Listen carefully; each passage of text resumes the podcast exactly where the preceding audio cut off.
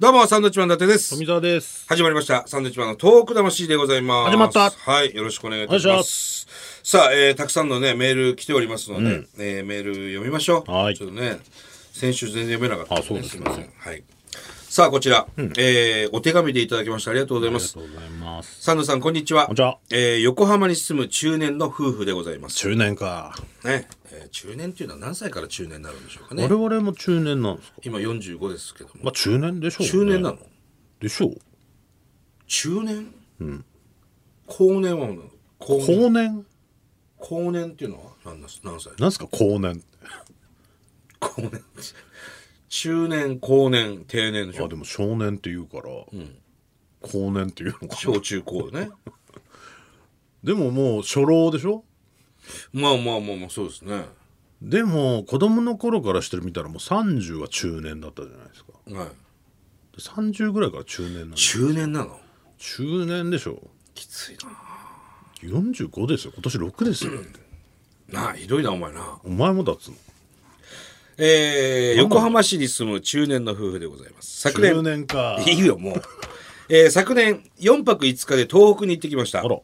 えー、旅のきっかけはサンドさんのトーク魂なんですが、ええ嬉しい。特に15歳のいつきくんのメールに触発されました。いつきくんのメール。ありました。あのーまあ、彼は確か高校生だったと思いますけども、一人旅で東北をこうずっと旅行したいんだみたいなメールがありました、いつきくんのね。えーそれに触発されたと。えええー主人は仕事で、えー特に震災後はたびたび東北各地へ行ってますが、私は8年経ってようやく初の東北です。えー今回台風19号、21号で各地で被災されておりましたが、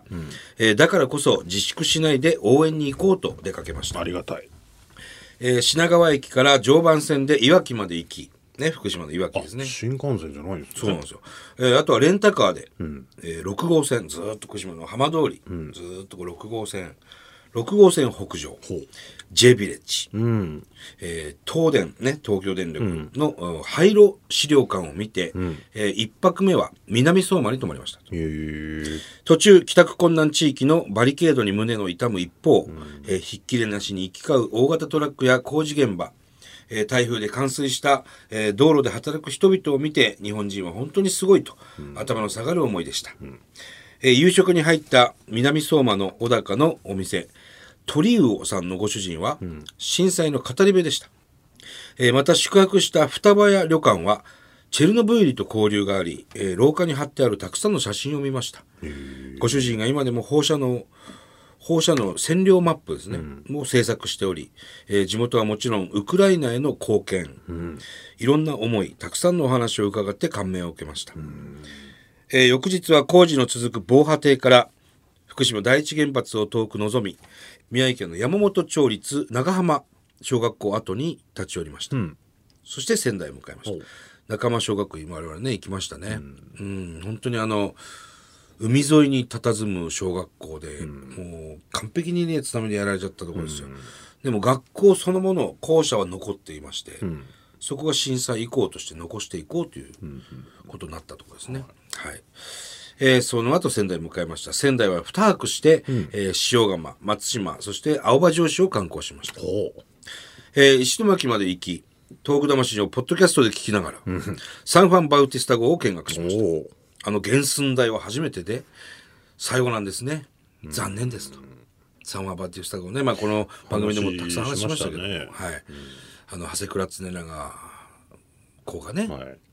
い。もうずいぶん前ですよ、400年前に船を作って木造の船で、スペインとスペかイね。ンね、ローマとかあっちの方まで行ってる。その原寸大の船が今はまだありますが。嬉しいですね。でもその話を聞きながらそ言うってそくうれそうてるわけでしょ。おーこれ嬉しいですなよんこかれ嬉ねしいですね。えーそして鳴子峡の紅葉を見ていいですねまたね、えー一ノ関から、えー新幹線のはやぶさで帰ってきましたあ、帰りは早めに。 そうなんですよはやぶさで帰る。 はい、えー走行距離646キロはガソリン60リットルを、えー主人が一人で運転してくれました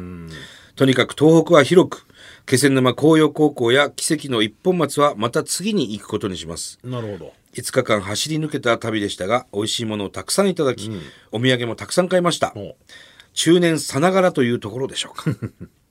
これからも東北魂を楽しみに聞きながら東北を少しでも応援できればと思いますサンドさんいつきくんありがとういやいやこちらこそありがとうございますということですね。嬉しい嬉しいね。本だか当らにね。我々のこれ聞いて一人でもねそう。足を運んでくれたら本当に。やってる甲斐がありますよほんとありがたいね。で、こうやって、あの、お手紙いただくっていうのがまた嬉しいし、あの、このラジオをきっかけにね、遠くに行ってくれてる方で、まあ、手紙くれない方もたくさんいるでしょうけど、そうやってね、なんか分かると我々は嬉しいですね。ですねまた、また行ったことによってあああそこかってねまた聞きやすくもなりますしねそうそうそうそう。うん、行った行ったみたいなねよくでも、ご主人もね、運転、長距離運転で大変だったと思いますけど、まあ、気仙沼とか、まあ、石巻まで行ったんだな。そうですねうん、もう少し足を伸ばすと、まあ、南三陸とか、えー気仙沼そして奇跡の一本松陸前高田、いろいろね行けますんでまだまだいいけますよでまたね次に回しますって言ってくれるところそがう、ね嬉しそれいがですよ本当に嬉しいです、ありがとうございましたありが本とうございます当にこの手紙こういうの嬉しくてしょうがない本当になまた行ったらね報告してくださいはいまたお待ちしております、はいさあメールも行きましょうはい、えーこちらラジオネーム1と丸さんですかね。はいありがとうございますえー伊達さん、富澤さん、昨年10月の放送ではメッセージを読んでくださりありがとうございます。はいはいはいえーもう一度メッセージくださいとのサンドイッチマンのお二人からのお願いがあったんで、再びのメッセージです。はい静岡市で毛糸店を営んでいる私は、ひげを蓄えた33歳、ほうえー男性の方ですねそうですねひげ、ありますから顔に似合わず編み物をしていますほら気仙沼で毛糸ショップを運営する会社と回りくどく書いてしまいましたが、気仙沼駅前にある梅村マルティナ気仙沼 FS アトリエというお店です、えー震災後の梅村マルティナさんの取り組みと毛糸の美しさに感動して自分でお店を開く時には静岡でも販売したいと思っていましたはい送られてくる毛糸のラベルには東北に力をというメッセージがついていますうーん毛糸と編み物を通してこれからも引き続き東北を応援していきます、はい東北魂静岡支社として編み物のことでわからないことがあれば、いつでも連絡をお待ちしております 編み物はちょっとやらないんだよねでも男性でこうやってやる何もとわからないですけど繊細な方なんでしょうね3歳ですね、 33歳で、かっこいいけどねそうですね買い物できる男性もねまあ確かにね、だうんって気仙沼とつながりが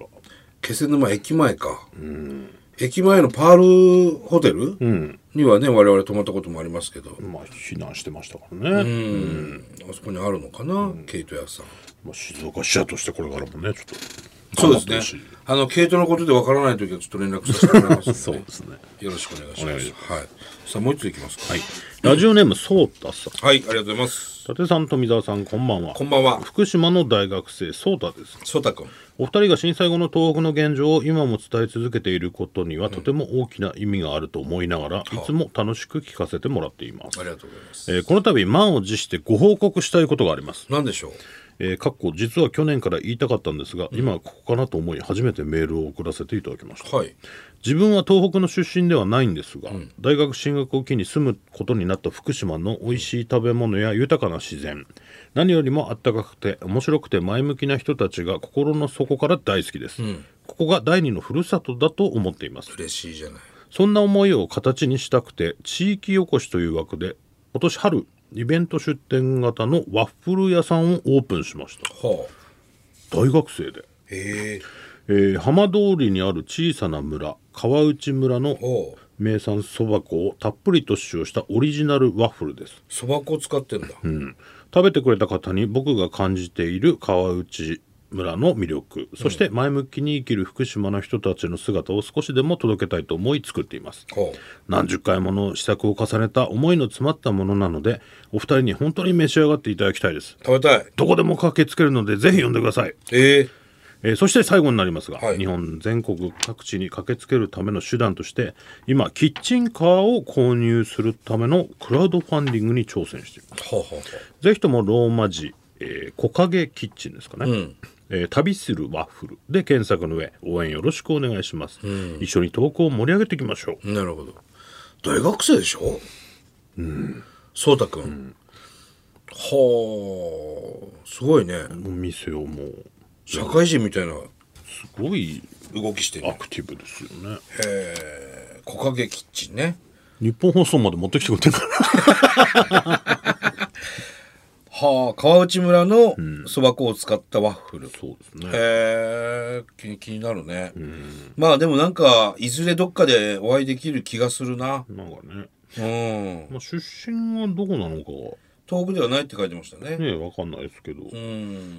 嬉しいですねこうやって第二のふるさとと感じてくれてだからきっと